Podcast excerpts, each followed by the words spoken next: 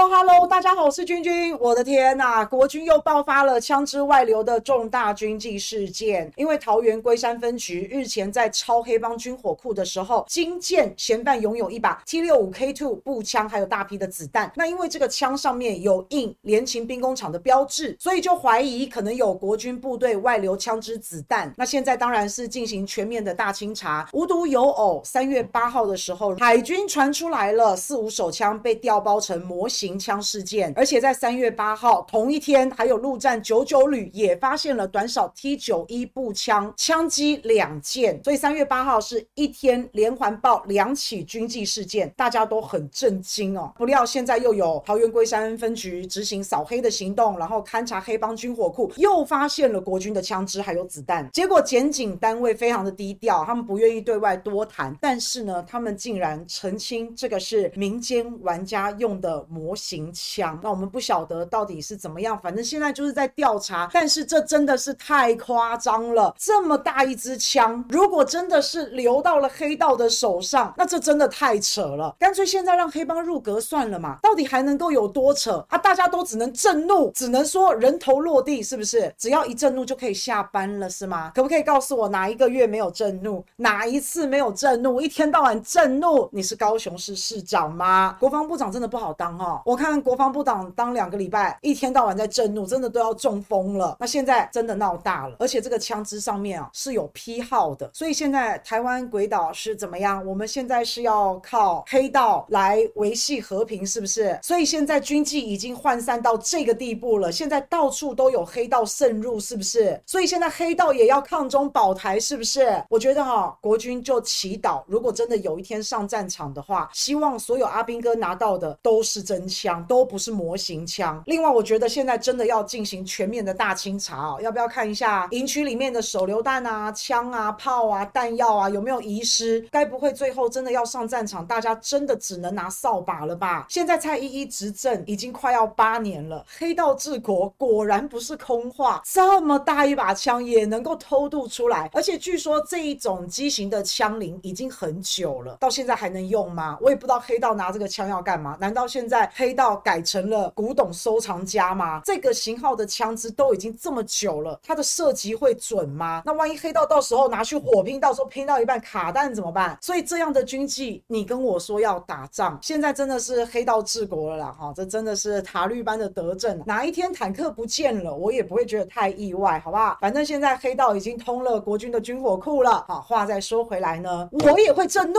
所以我也好想当国防部长。